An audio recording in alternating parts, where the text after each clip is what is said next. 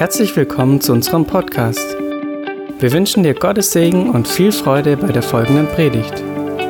Für mehr Informationen schau auf unsere Webseite fildergoodnews.de.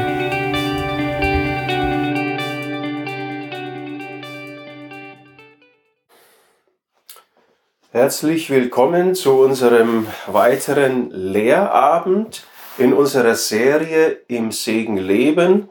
Der Grundlagentext Kolosser 1, 12 bis 14.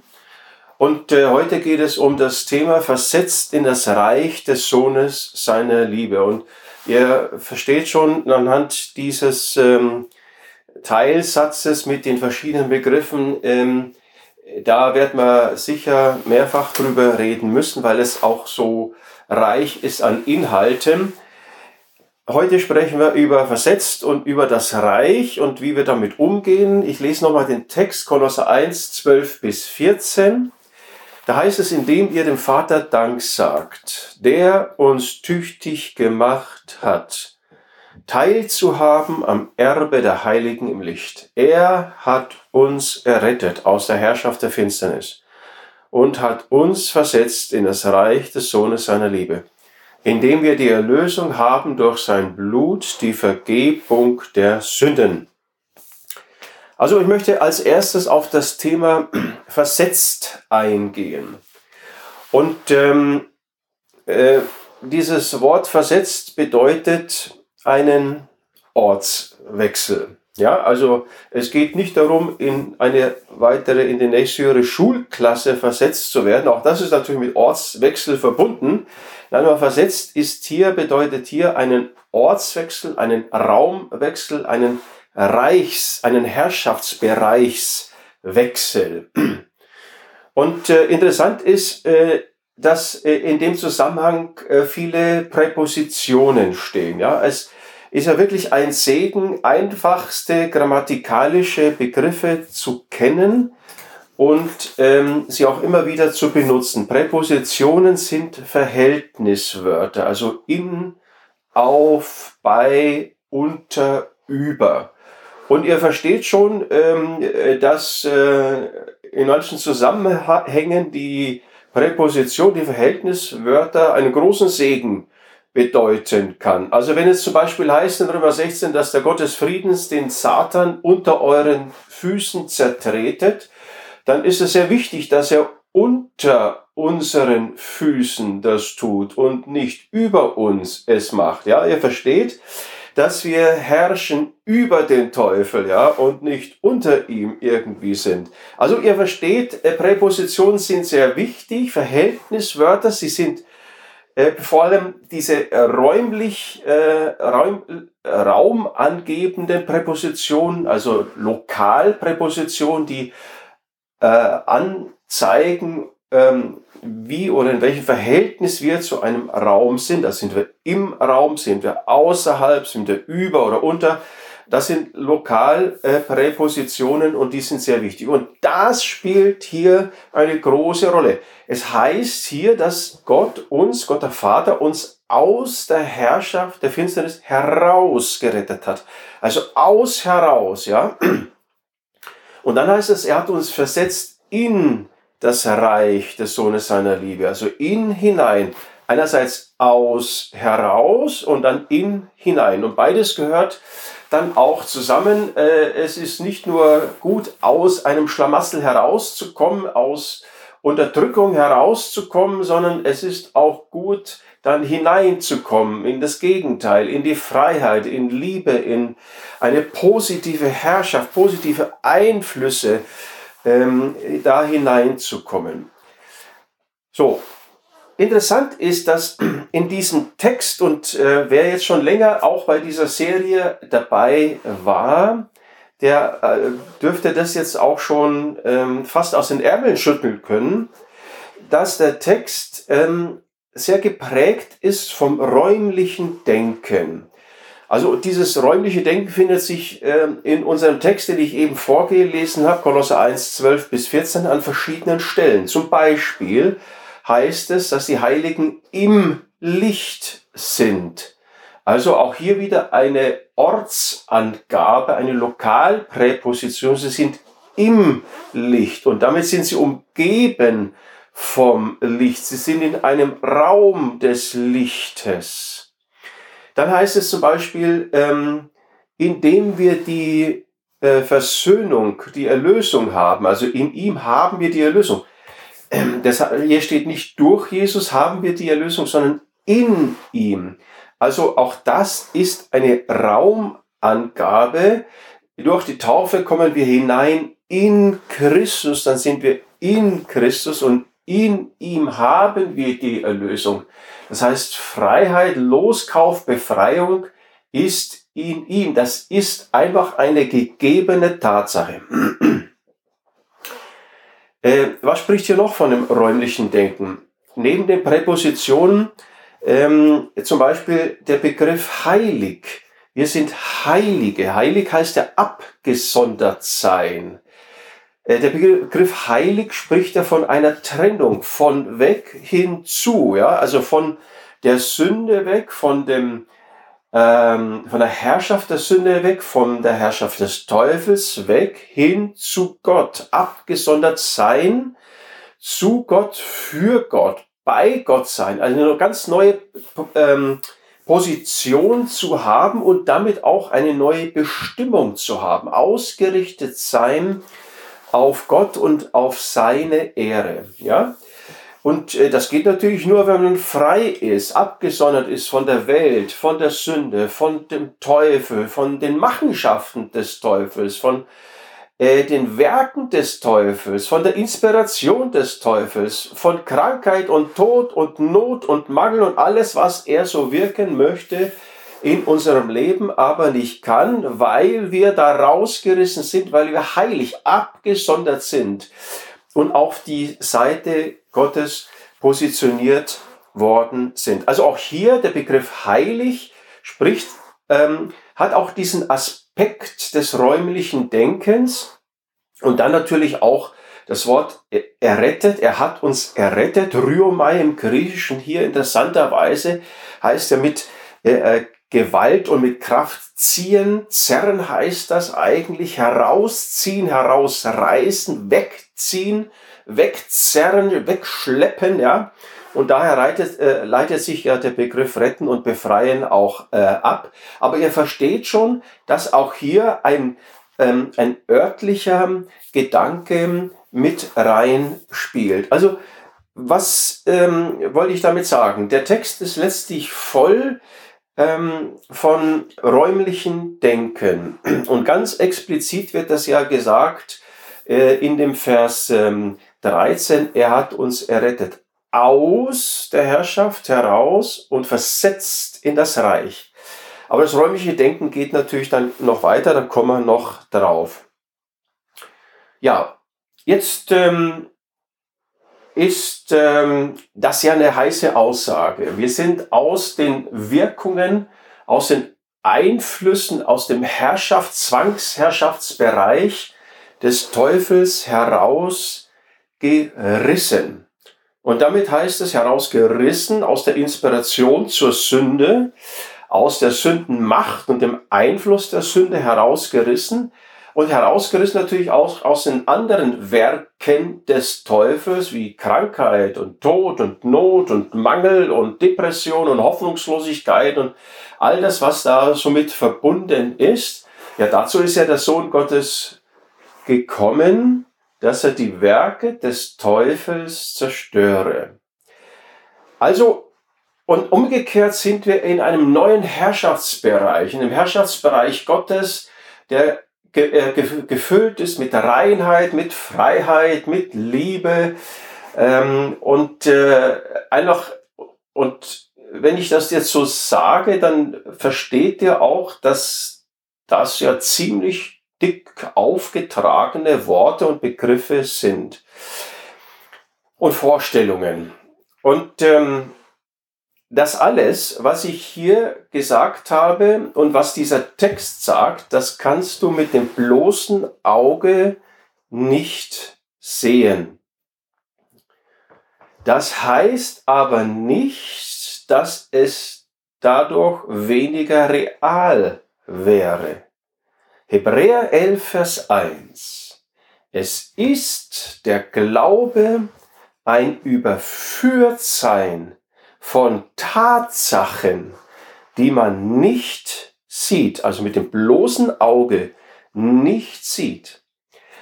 Aber diese Tatsachen existieren. Man könnte auch übersetzen Realitäten oder Fakten. Die existieren und der Glaube schaut auf diese unsichtbaren Dinge und wird von diesen Dingen überführt. Da entsteht etwas in dem Glaubenden. Ja, der wird gebackt davon. Glaube entsteht. Glaube ist ein Überzeugtsein, ein Überführtsein. Also da ist auch etwas Prozesshaftes mit drin, aber der, das Gewicht steckt, äh, liegt auf dem, auf dem Ergebnis. Also es gibt unsichtbare Dinge, Dinge, die du mit dem bloßen Auge nicht sehen kannst, die doch aber sehr real sind. Naja, und das erleben wir ja auch gerade in unserer physischen Welt, da gibt es ja auch Dinge, die man nicht sieht, aber doch sehr real sind. Stichwort das Coronavirus, ja. Niemand sieht ihn, also mit dem bloßen Auge unter bestimmten technischen Voraussetzungen sicher. Aber wir sehen ihn so als normale Menschen ja nicht, ja. Und er ist trotzdem eine Realität, kann sogar tödlich sein. Aber was natürlich äh, der Hebräerbrief sagt und ähm, dann auch Paulus weiter sagt, äh, das geht viel weiter darüber hinaus. Zum Beispiel sagt Paulus 2. Korinther 4, Vers 18, wir sehen nicht auf das Sichtbare, sondern auf das Unsichtbare. Denn das Sichtbare ist zeitlich, aber das Unsichtbare ist ewig. Das heißt, die Glaubenden zeichnen sich dadurch aus, dass sie mit ihren Augen nicht auf die sichtbaren Dinge schauen, sondern auf die unsichtbaren, auf die göttlichen Realitäten, auf die göttlichen Fakten, die Gott gesetzt und in die Welt gesetzt hat, auf Golgatha an einem ganz bestimmten Raum, am Kreuz, zu einem ganz bestimmten Zeitpunkt hat Gott Fakten geschaffen. Erlösung von der Sünde, Erlösung von der Herrschaft des Teufels, Erlösung vom Fluch des Gesetzes, Erlösung von der Knechtschaft jeder Art. Und diese Fakten, sie sind Fakten und real. Und die Glaubenden schauen auf diese zunächst unsichtbaren Dinge. Wir wandeln im Glauben und nicht im Schauen, sagt Paulus dann ein Kapitel weiter, 2. Korinther 5, Vers 7. Der Glaubende schaut nicht das an, was er mit seinen physischen Augen sehen kann. Darin lebt er nicht, der Glaubende. Der Glaubende lebt im Glauben. Er schaut also nicht das, die sichtbaren Dinge an. Er schaut nicht Umstände an. Er schaut nicht Menschen an, ihre Erfahrungen, ihre Reaktionen, ihre Sünden, die eigenen Sünden, die eigenen Erfahrungen, die eigenen Umstände, die hässlichen Umstände. Er schaut das nicht an. Er ist darauf nicht fixiert, sondern er hat eine andere Fixierung. Die andere Fixierung ist die unsichtbaren Dinge, die unsichtbaren Fakten, die Gott in Christus am Kreuz von Golgatha mitten in dieser Welt an einem ganz hässlichen Ort geschaffen hat.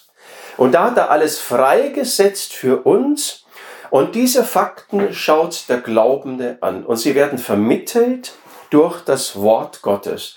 Das Wort Gottes spricht von diesen Fakten, die äh, Gott gesetzt hat in Christus auf Golgatha und äh, man muss wissen, dass das Sichtbare, was wir hier sehen in dieser Welt, aus dem Unsichtbaren herausgekommen ist.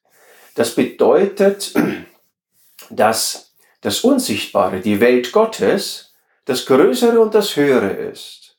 Und das, was auf Golgatha geschehen ist, ist das Stärkere und das Größere und das Höhere. Und das hat mehr Kraft und mehr Macht und es ist mächtiger als die Wucht in dieser Welt, als der Schrecken dieser Welt. Hier erinnere ich an die letzte, an den letzten Vortrag Corona und Segen im Leben, der letzte Podcast zu dem Thema. Nicht der Schrecken dieser Welt, sondern die Fakten Gottes. Das ist das, was uns prägen kann und soll.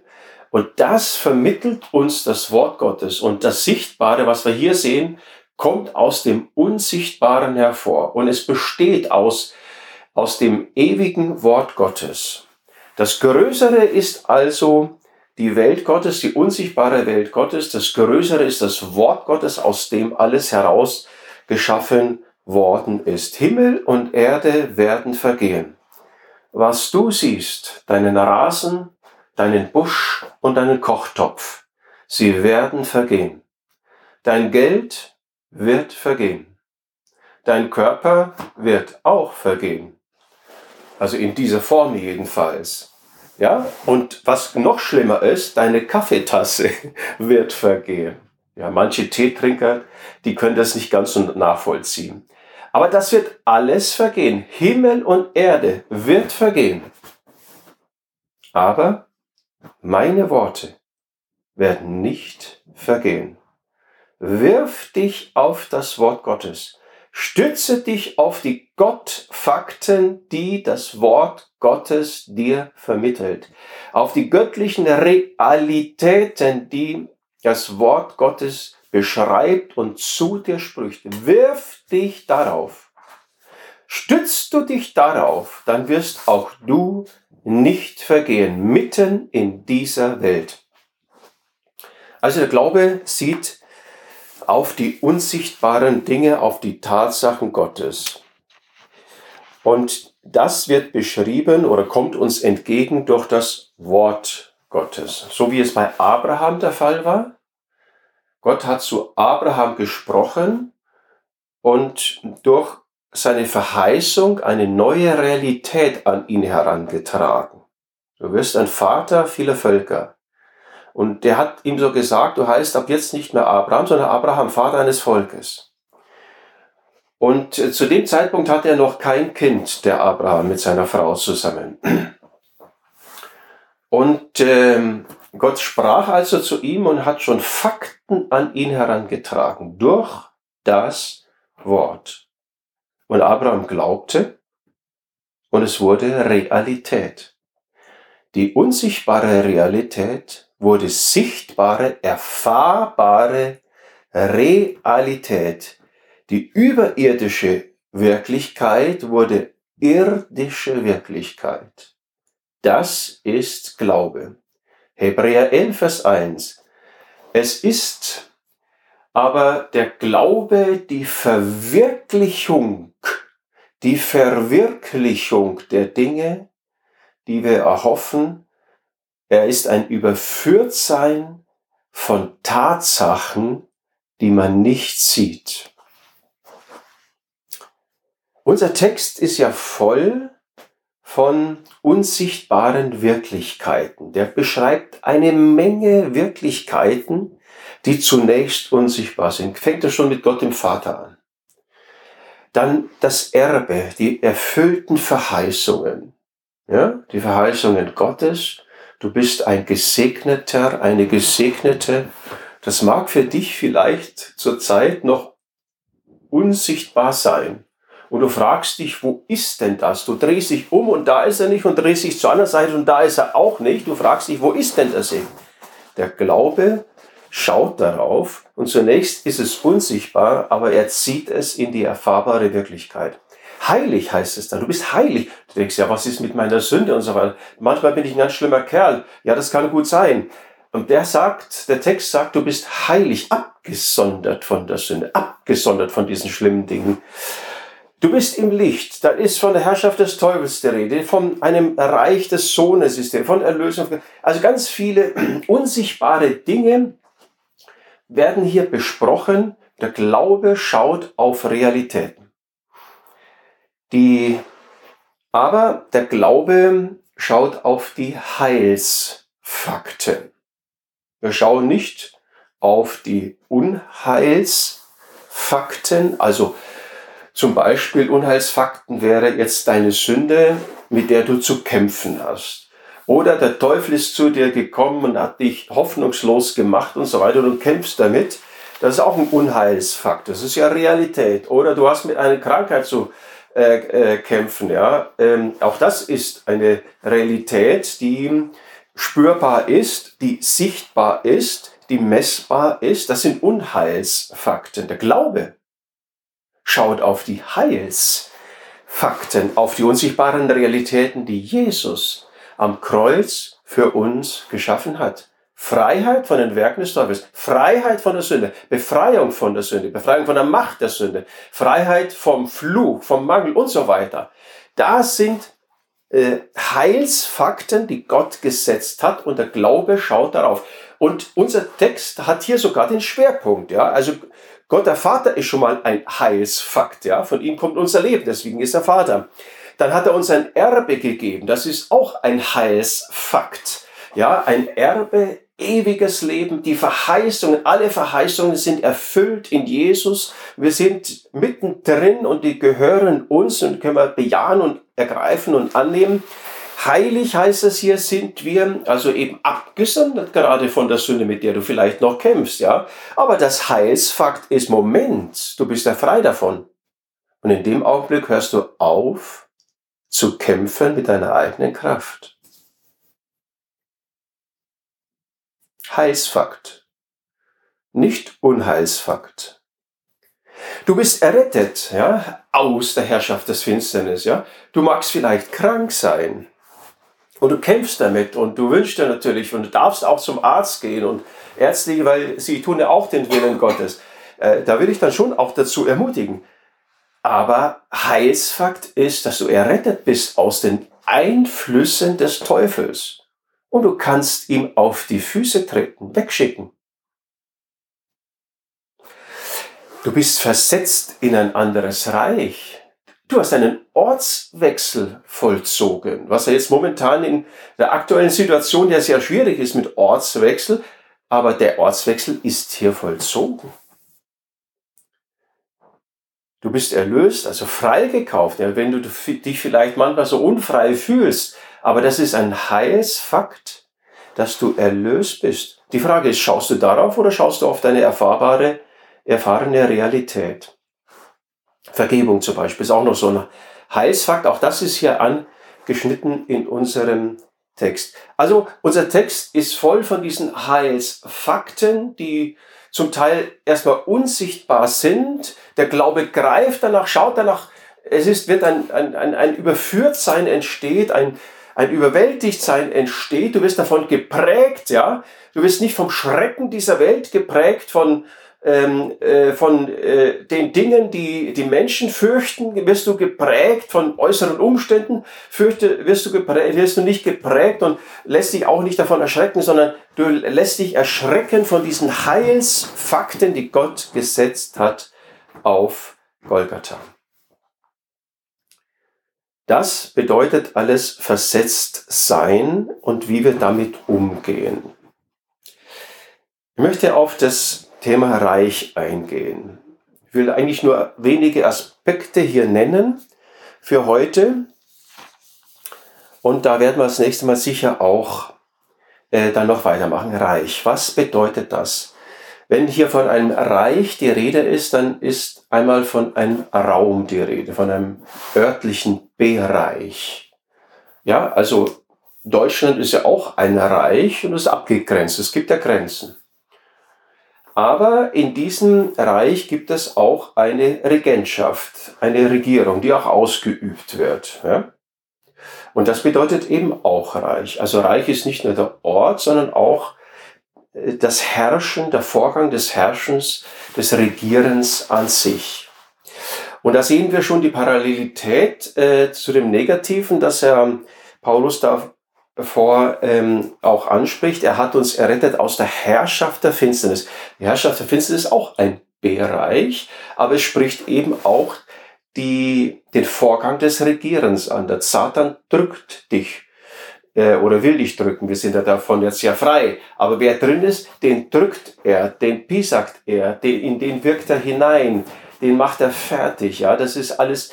Äh, er ist ein Dieb, er ist ein Mörder, er ist ähm, äh, ein Verderber, er ist einer, der tötet. Ja, ähm, von Anfang an ist er ein Lügner. Das ist alles Herrschaft, Herrschaftsausübung des Teufels und es ist nicht nur ein Bereich, sondern eben die Herrschaftsausübung.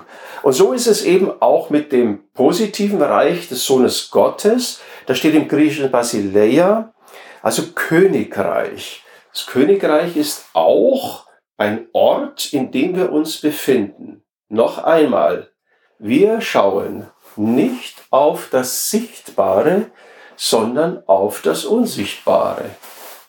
Das ist jetzt die Frage, wo du, was du glaubst. Glaubst du, dass du in einem Herrschaftsbereich, in einem neuen Herrschaftsbereich bist? Und dieses Königreich ist also nicht nur ein, ein, ein, ein Ort, und es ist nicht nur ein Ortswechsel passiert, sondern es ist auch eine Dynamik. Da herrscht und regiert Jesus in uns hinein. Also auch hier beide Aspekte ähm, äh, vorhanden. Und ähm, ihr seht schon, dass auch beide Begriffe ähm, wieder auch von, von dieser örtlich, von diesem lokalen Denken, von diesem Örtlichkeitsdenken durchtränkt sind, von dem der ganze Text eigentlich durchtränkt ist. Und jetzt will ich äh, noch wichtige Aspekte zu dem Königreich Gottes nennen. Einige, nicht, nicht viel. Ich werde nächste Woche, nächstes Mal dann nochmal ausführlicher darauf eingehen. Ähm, wichtige Aspekte des Königreiches Gottes. Das Königreich Gottes besagt, dass Jesus regiert, Gott regiert. Also er ist der Handelnde, er ist der Herrschende. Das ist schon mal sehr befreiend. Nicht du regierst, nicht du herrschst, sondern er herrscht, er handelt, er ist das Subjekt. Nicht du bist das Subjekt, er ist das Subjekt, er handelt, er macht etwas, er befreit dich, er segnet dich, er tut dir Gutes, er setzt dich äh, frei, er setzt dich in Segen hinein und so weiter. Er ist der Handelnde. Und an dem Punkt merken wir schon, dass sein Reich auch ein Gnadenreich ist, weil er der eigentlich Handelnde ist. Das ist schon mal der, ein, ein so wichtiger Aspekt.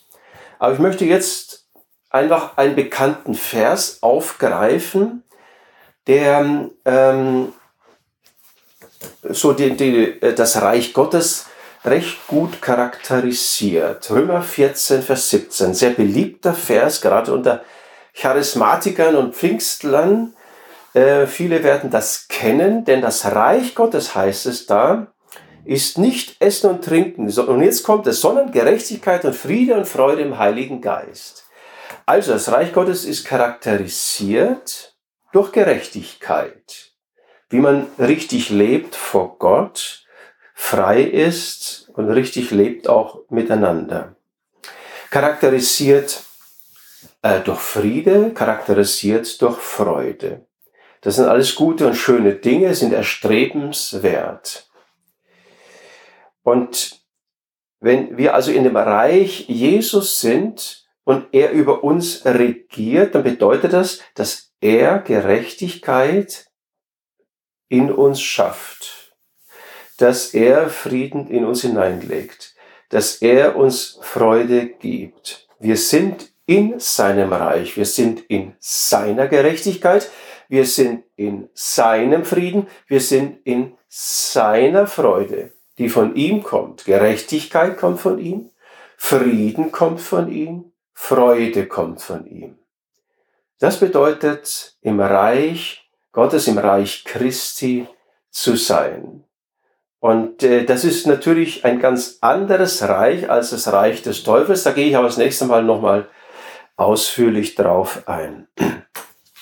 Römer 14, Vers 17 habe ich zitiert. Bekannter Vers, meistens wird ja nur die zweite Hälfte gesehen.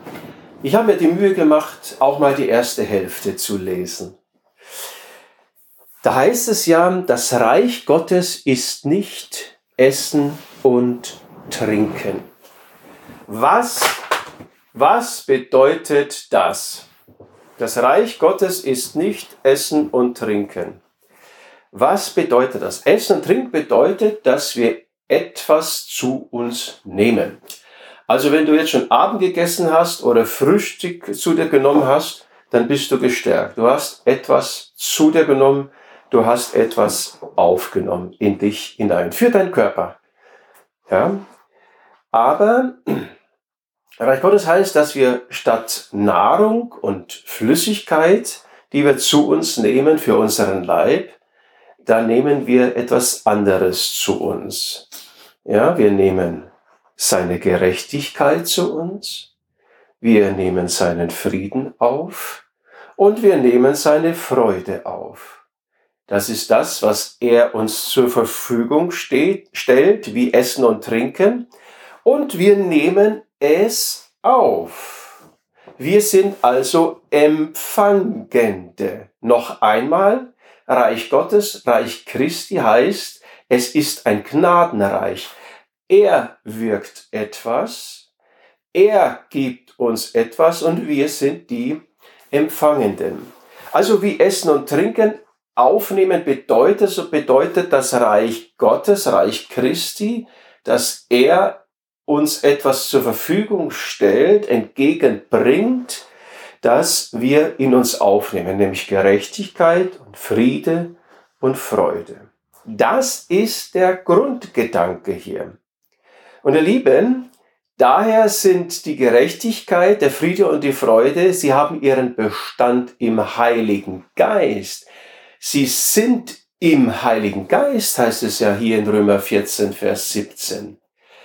Also, ähm, das heißt, der Heilige Geist ist da, ist, ist es, der es, das alles in uns wirkt. Das kommt von Christus her und er vermittelt uns das. Das Ganze besteht im Heiligen Geist. Der Heilige Geist ist sozusagen derjenige, der uns das ähm, vermittelt. Das Kreuz ist das, der Ausgangspunkt von Gerechtigkeit und Frieden und Freuden. Der Heilige Geist ist das Fließband oder der Transporteur. Man kann das also ruhig so etwas technisch, vielleicht auch etwas verkürzt ausdrücken. Das Kreuz ist der Ursprung dessen von Gerechtigkeit, von einem neuen artigen Leben, von einem Frieden, der höher ist als alle Vernunft, von einer Freude. Das Kreuz ist der Ursprung, ist die Quelle des Heils. Der Heilige Geist ist sozusagen das Flussbett, das Gerechtigkeit und Frieden und Freude zu uns lenkt und in uns hineinfließen lässt. Wir sind also hier die Empfangenden. Das ist ein ganz wichtiges Grundcharakteristikum des äh, Reiches Gottes. Gott handelt, Gott hat gehandelt, es steht alles zur Verfügung. Der Heilige Geist ist da, vermittelt uns das, drückt das sozusagen in uns hinein und wir sind die Empfangenden. Also Gnadenreich. Das Reich Gottes ist immer ein Gnadenreich. Heilige Geist ist der Vermittler. Ja, Christus regiert und er gibt das alles in uns hinein und wir sind die Empfangenen, Empfangenden. Und hier will ich Hebräer 12, Vers 28 nach der Schlachterbibel zitieren. Da heißt es darum, weil wir ein unerschütterliches Reich empfangen. Also nochmal, wir empfangen die unerschütterliche Heilsherrschaftsdynamik Gottes, ja, das ist unerschütterlich. Gerechtigkeit, Friede und Freude, das ist unerschütterlich. Weil wir ein unerschütterliches Reich empfangen, lasst uns die Gnade festhalten, durch die wir Gott auf wohlgefällige Weise dienen können, mit Scheu und Ehrfurcht. Also wir in diesem Reich sind wir Empfangende und wir, seine Herrschaft, seine Dynamik, sein Wirken äh, empfangen wir durch Glauben, indem wir Ja sagen dazu, Ja sagen zur Gerechtigkeit, Ja sagen zum Frieden, Ja zur Freude, Ja zu seinem Wirken, Ja zum Heiligen Geist sagen. Und dadurch, und dann halten wir das fest und durch die Gnade, die wir festhalten, werden wir selber zu Dienern, die Gott eben wohlgefällig dienen, weil Gott in uns Neues wirkt und schafft. Römer 5, Vers 17 noch, wie viel mehr werden die, welche den Überfluss der Gnade und das Geschenk der Gerechtigkeit empfangen, empfangen, also Gnade, Überfluss von Gnade, das Geschenk der Gerechtigkeit empfangen, im Leben königlich herrschen durch den einen Jesus Christus, indem wir selber also die Empfangenden sind. Die Dynamik, die Herrschaft des Reiches Gottes entgegennehmen, das Wirken Jesu entgegennehmen, das Wirken des Heiligen Geistes entgegennehmen, werden wir selber königlich herrschen. Wir werden selber zu Königen und Priestern unserem Gott und Vater. Offenbarung 1, Vers 5 und 6. Das ist ein ganz wesentlicher Aspekt des Reiches Gottes, nämlich dass er wirkt in uns hinein und wir sind die Empfangenden. Wir nehmen auf, wie Essen und Trinken. Und da äh, auf das ganze Thema will ich das nächste Mal noch etwas äh, ausführlicher eingehen. Aber jetzt möchte ich ähm, kurz noch mal einen Blick darauf werfen, was machen wir damit. Jetzt kommt noch die Barbara mit einem Einwurf. Ja, genau, jetzt komme ich, komm ich mit einem Einwurf. Also das mit dem, was machen wir damit, das ist bestimmt ganz spannend. Jetzt habe ich dir ja zugehört die ganze Zeit und dachte, wow, was für ein super tolles Leben. Wieso leben wir das nicht? Ja, du musst mich jetzt nicht drängen, ich kann nicht so schnell reden. Also, ja. wieso leben wir nicht? Was ist das, was mich jetzt eigentlich daran hindert, das umzusetzen? Ja. In meinem normalen Leben. Und da, also ich muss jetzt mal überlegen und du sagst mir dann, ob ich das, ob ich das richtig verstanden habe. Ja. Das eine ist ja, ich bin in dem, ich bin ja in der Finsternis aufgewachsen. Also in der Regel habe ich ja Gott erst kennengelernt, nachdem ich schon mehrere Jahre im normalen Leben gelebt habe. Also ich war ja. 15, meine Mutter war über 30, also es ist ja unterschiedlich. Und ich habe ja also in dem Reich der Finsternis gelebt und habe da gewisse Dinge gelernt. Ja. Eine Art zu denken, eine Art Dinge wahrzunehmen, ähm, philosophische Gedanken, gesellschaftliche Gedanken, wie Menschen miteinander leben und so, das hat mich ja geprägt.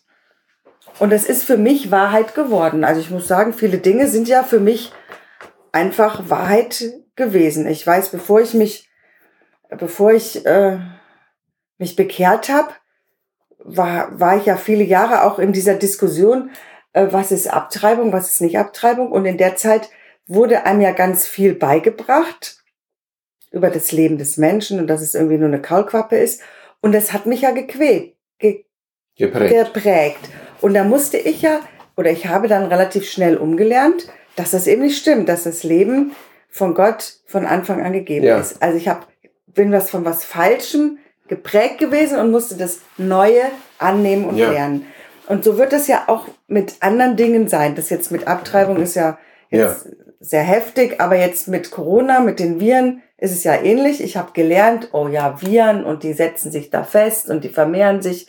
Und dann muss der Körper dagegen angehen und dann brauchen wir die Kraft und dann kriegen wir das hin. Und das Wort Gottes sagt mir jetzt, ich habe die Krankheit besiegt, ich habe die Viren besiegt, du bist unter meinem Schutz und du bist ja. geheilt. Oder allgemein Umgang mit Erfahrung ist das Genau. Gleiche. Und das ist jetzt ja die Herausforderung. Also, so wie bei Jakobus, glaube ich, steht das, dass man das alte Jahr irgendwie ablegen soll das alte Denken. Oh nein, jetzt ungefähr. Mhm. Also, und das ist ja jetzt die Herausforderung, dass wir damit umgehen müssen. Und für mich war das jetzt, während du geredet hast, irgendwie deutlich, dass ähm, wir dann eine Entscheidung treffen müssen, zu sagen, ja, ich komme aus der Finsternis und ja, ich habe falsche Dinge gelernt mhm. und ich bin von falschen Dingen geprägt worden und dass ich mich jetzt entscheide, was ist jetzt die Verheißungen, Gottes, diese Fakten, die ja. du angesprochen hast, ja. die muss ich also kennen, die muss ich wissen. Also so wie Abraham, der ja geprägt war von seiner Kinderlosigkeit. Also von der Erfahrung seiner Kinderlosigkeit, von seiner Erfahrung. Ja, und das, was die Leute gesagt haben, wenn man nach so und so vielen Jahren keine Kinder hat, dann wird es auch nichts mehr und ja. all diese Sachen. Und hat ja sich immer wieder dann das Neue vorsagen müssen. Also Gott hat ihm ja den neuen Namen gegeben, Vater vieler Völker. Und damit wurde er ja angesprochen und hat also sich immer wieder diesem neuen Denken, den neuen Fakten Raum gegeben. Raum gegeben und hat darauf geschaut. Das ist der Punkt. Das ist doch jetzt der Punkt. Das heißt, ich muss wissen, ich sollte vielleicht wissen, welche Lügen in meinem Kopf sind. Und die kriege ich am besten raus, wenn ich, wenn ich die Wahrheiten und die Fakten annehme und merke, in meinem Innern kommt dann, na ja, und ich weiß nicht. Daran kann ich doch erkennen, dass ich Ja, ja. Lügen in mir habe. Weil ich muss ja, das einfach nur drüber zu beppen, bringt's ja nicht. Das ist richtig. Also der entscheidende Punkt ist jedoch jetzt nicht auf das Negative Ja. fixiert zu sein in einem, ja, wo sind jetzt die ganzen Blockaden in mir? Und wenn du damit anfängst, äh, dann wirst du nie mehr damit aufhören. Ja, also das ist ja die äh, Freudsche Philosophie. Äh, und ähm, das, aber die Bibel hat einen ganz anderen Ansatz. Du setzt dich mit der Wahrheit auseinander. Mit dem also, was an Wirklichkeit Jesus geschaffen hat. Du bist frei von Sündenschuld. Du bist frei von der Macht, von der Herrschaft der Sünde, also von den Sündenreflexen. Du bist frei von der Herrschaft des Teufels. Du bist frei, erlöst von Krankheit. Du bist frei und erlöst von Not und Mangel. Du bist frei von jedem Fluch des Gesetzes und gesegnet in allen Lebensbereichen. Nochmal für alle Zweifler, gesegnet in allen Lebensbereichen in Christus. Das sind die Fakten und sie kommen uns entgegen, so wie du auch Abraham zitiert hast, durch das Wort Gottes. Es wird einfach Information, sage ich jetzt mal, ganz einfach an uns herangetragen.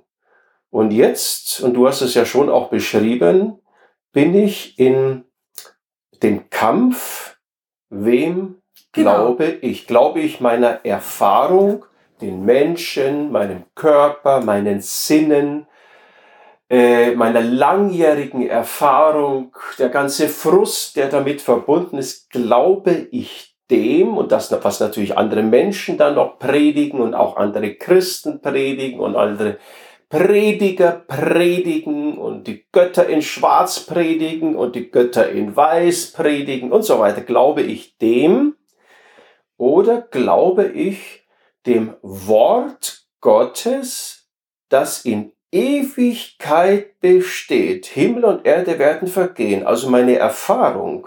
Und all das, was meine Erfahrung geprägt hat, wird vergehen. Aber Himmel und Erde, also äh, das Wort Gottes wird nicht vergehen. Das Wort Gottes bringt mir also die entscheidende Information und es ist nicht nur Informationsträger, sondern es hat auch Kraft.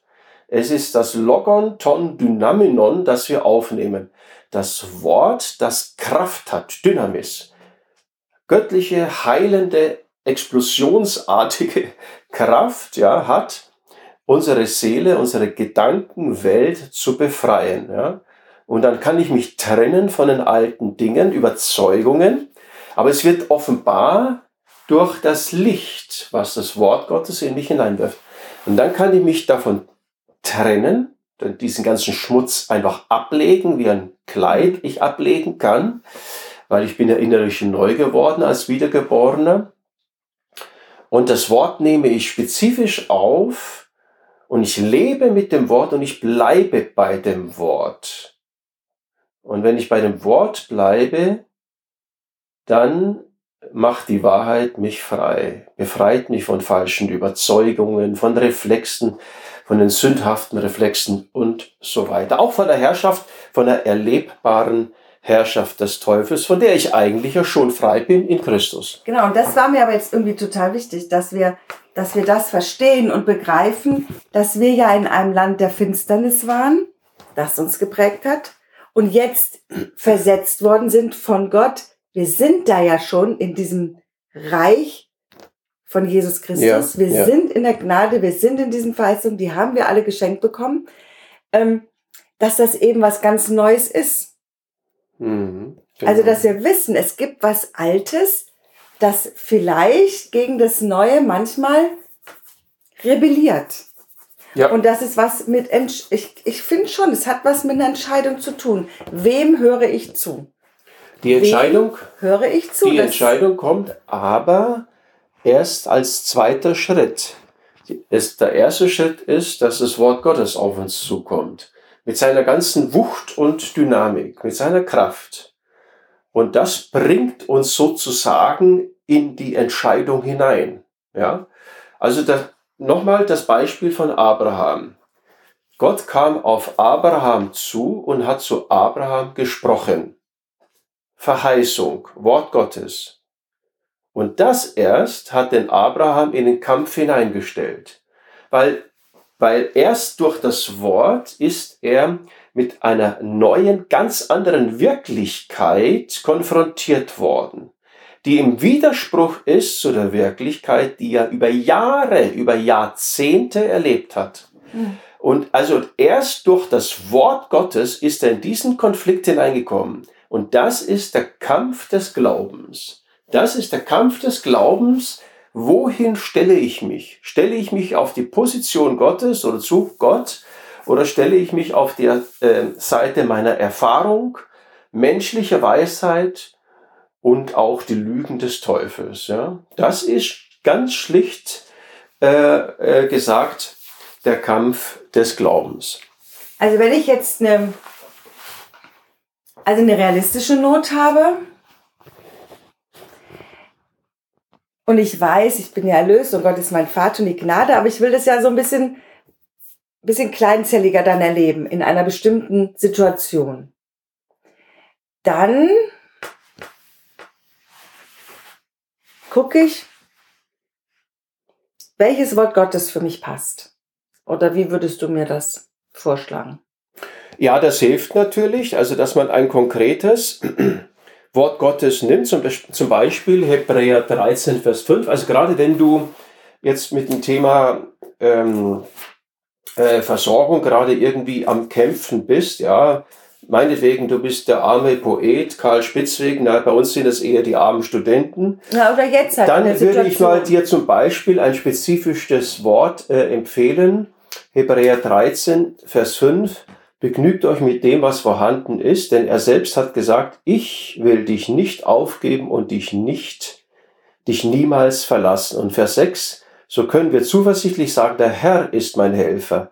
Und deshalb fürchte ich mich nicht vor dem, was ein Mensch mir antun könnte. Also ich kann mich mit dem begnügen, was vorhanden ist, weil Gott plötzlich auf den Plan tritt, der mich nicht aufgibt, der mich nicht verlässt und das Nötige dann hinzutut. Also solche spezifischen Wörter würde ich dann nehmen, damit würde ich leben, nicht nur einen Tag, nicht nur zwei Tage, nicht nur eine Woche, nicht nur zwei Wochen, sondern ich würde damit leben über einen längeren Zeitraum wie wir zum Beispiel mit dem Text Kolosser 1, Vers 12 bis 14 über einen längeren Zeitraum, also ich jedenfalls lebe damit. Ähm, und immer wieder greife ich das auch äh, auf in meinem persönlichen äh, äh, Gebetsleben. und das ähm, Wort Gottes hat Kraft, das wirkt in dir, das wirkt Überzeugungen, neue Überzeugungen. Ja, ähm, es, der, und so ist der Glaube ein Überführtsein von Tatsachen, die noch nicht sind. Es überführt dich, das Wort Gottes. Und schafft Glauben und damit auch die Erfahrung. So wie bei Abraham. Es schafft auch die Erfahrung. Genau, und ich kann jetzt den Text, den du da gerade vorgelesen hast zur Versorgung, den kann ich ja auch nehmen und dann sagen, und, und dafür danken. Ich kann ja dann sagen, ich, ich danke dir, dass ich boah, ich, ich darf mich mit dem begnügen, was ich habe. Ich kann mich damit begnügen, weil du mich versorgst. Ja. Weil äh, du mir alles gibst. Also ich kann ja diesen Text da nehmen ja. und für in Ich-Person sagen und in genau. der Gegenwart sagen und es sagen, es ist schon passiert, weil Jesus das getan hat. Also ich kann ja auch den Text nehmen und ihn so in dem Sinne verändern. Ich muss ihn ja nicht einfach nur so auswendig vor mich Ja, ja, sagen. das ist klar. Also persönlich ja. äh, formulieren und zu einem Dankgebet machen. Danke, Vater, dass du mein Helfer bist und dass du mich nicht verlässt und dass du mich versorgst und dass ich mich nicht vor Menschen fürchten brauche, weil du ja mein Helfer bist und so weiter. Ja, also äh, zu einer persönlichen Sprache machen, genau. den Text zu einer persönlichen Sprache machen und ein Dankgebet daraus machen. Aber das bringt uns ja schon auf die drei Punkte, die man konkret ähm, beachten kann oder äh, ähm, mit denen man konkret leben kann. Wir haben eigentlich schon zwei genannt. Das Wort Gottes mhm. ist der entscheidende Punkt. Das Wort Gottes gibt mir die Information aus der unsichtbaren Welt, aus der Welt Gottes. die realer ist als die physische Welt. Himmel und Erde werden vergehen, aber meine Worte werden nicht vergehen. Und ja, Matthäus 24, 35 und nochmal, 2. Korinther 4, Vers 18, wir sehen nicht auf das Sichtbare, sondern auf das Unsichtbare. Denn das Sichtbare ist zeitlich, das heißt, das Sichtbare vergeht. Es vergeht, es hat ein Ende. Das, was du siehst und die Erfahrung, die damit verbunden ist, ähm, und, und äh, menschliche Weisheit, die damit verbunden ist, das ist zeitlich das ist begrenzt, das hat ein Ende. Ja, das Sichtbare ist zeitlich, sagt Paulus in 2. Korinther 4, Vers 18, aber das Unsichtbare ist ewig. Das Unsichtbare, die Realität, die Gott in Christus geschaffen hat, ist stärker und sie ist höher. Und der Teufel will uns ganz genau das Gegenteil weismachen.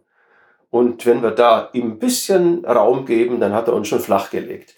Also das Wort Gottes ist der entscheidende Punkt. Kolosser 1, Vers 5 und 6, ja, das ist ja der Zusammenhang unseres Textes.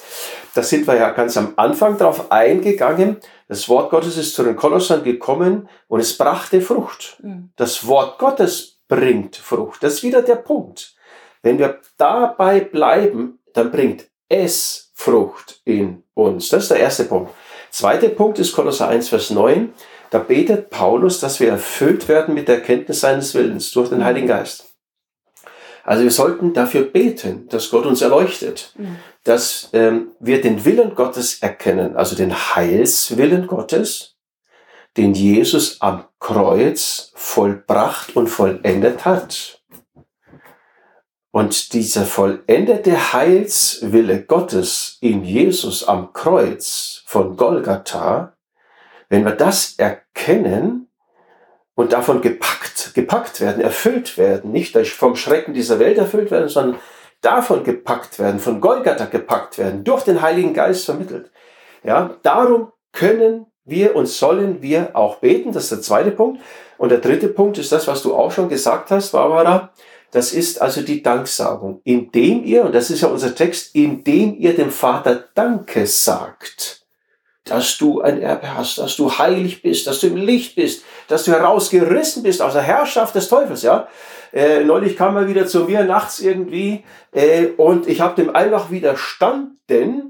Ich habe dem widerstanden und er war ein bisschen penetrant, weil er manchmal meint er ja einschüchtern zu können. Er war ein bisschen penetrant, aber ich war penetranter, ja. Und äh, ich wusste, ich habe hier den Sieg. Ich wusste, Gottes Ermahnung, ich wusste, ich bin frei von den Werken des Teufels. Und er hat gar keine Chance. Gar keine Chance. Also, das sagt dem Vater Dank dafür, dass du errettet bist, dass du versetzt bist, dass du heilig bist, dass das Thema Sünde geklärt worden ist auf Golgatha durch Jesus und nicht durch dich. Ja, Salbung. Also diese drei Elemente, die sind es immer wieder. Diese drei Elemente. Das Wort Gottes, das Gebet um den Heiligen Geist, der uns Golgatha aufschließt, das vollbrachte Werk Jesu aufschließt, den erfüllten Heilswillen Gottes aufschließt und die Danksagung, weil im Neuen Testament ist Danksagung immer Danke sagen für das vollbrachte Werk mhm. Jesu. Das sind die drei Dinge, ähm, die wir sehr leicht in die Praxis umsetzen können. Und das sind Dinge, wo wir nichts produzieren ja. müssen. Das ist jetzt ganz wichtig. Ja, ich setze mich dem Wort Gottes aus und es bringt Frucht. Ich bete um den Heiligen Geist und der Heilige Geist erleuchtet mich. Und ich sage Gott Danke und Danke sagen tust du immer für Dinge, die du schon erhalten hast. Du sagst Danke nicht für Dinge, die du in fünf Jahren bekommen wirst, sondern du sagst Danke für das, was du schon bekommen hast, für ein fertiges, vollendetes, vollbrachtes, vollkommenes Geschenk. Dafür sagst du Danke, also für die Gnade. Ja, das sind die drei Aspekte, ähm, die ich anwenden kann. Und das sind Dinge, die eine Wirkung auf mich haben, wo ich also nichts produzieren muss, sondern die eine Rückwirkung auf mich haben. Und das ist der Punkt. Das ist die Art des Reiches Gottes, dass Gott regiert in mich hinein. Dass ich nichts tun muss, schuften muss, sondern er regiert in mich hinein. Ja, das ist wie mit dem Essen. Das ist wie mit Essen das und wie Trinken. Mit Essen. Ich esse und mein Körper verstoffwechselt es und ähm, legt Fett, Fettdepots, Ja, legt Fettdepots an. Und so esse ich das Wort. Ja, Das ist ja das Brot des Lebens. Jesus ist ja das Ja. Wort und das Brot. Und das esse ich und das verstoffwechselt sich und bringt Genau. Glauben hervor. und der Heilige Geist, Und der schließt mir das Wort auch noch auf. Auch noch, ja. Und da kann ich auch noch danken für das Wort, für das, was das Wort mir voll vermittelt, also für, für Jesus. Und da du ja gerade jetzt vom Essen gesprochen hast, das ist der ideale Übergang für uns. Wir haben nämlich noch kein Abendessen gehabt. Und an der Stelle ermutige ich euch, einfach euch darauf einzulassen, auf das Wort Gottes, auf das, das einfache Beten, um das Erfülltwerden von dem vollbrachten Heilswillen Gottes, den Jesus für uns vollbracht hat, und Dank zu sagen dem Vater und dir dafür eine spezifische Zeit nimmst, jeden Tag fünf Minuten, wo du nur Danke sagst. Und unser Text bringt eine Menge Stoff und Inhalt. Also ich ermutige euch hier weiterzumachen und ähm, ihr werdet feststellen, dass Corona immer schwächer wird. Und ähm, auch die wirtschaftlichen Sorgen, die damit verbunden sind und die wir allzu gerne uns schnell machen, äh, dass die immer schwächer werden, weil du feststellst, du bist in einem anderen Reich. Und zwar ein Reich, das ewig besteht. Himmel und Erde und Corona werden vergehen. Aber meine Worte, sagt Jesus, werden nicht vergehen. Amen.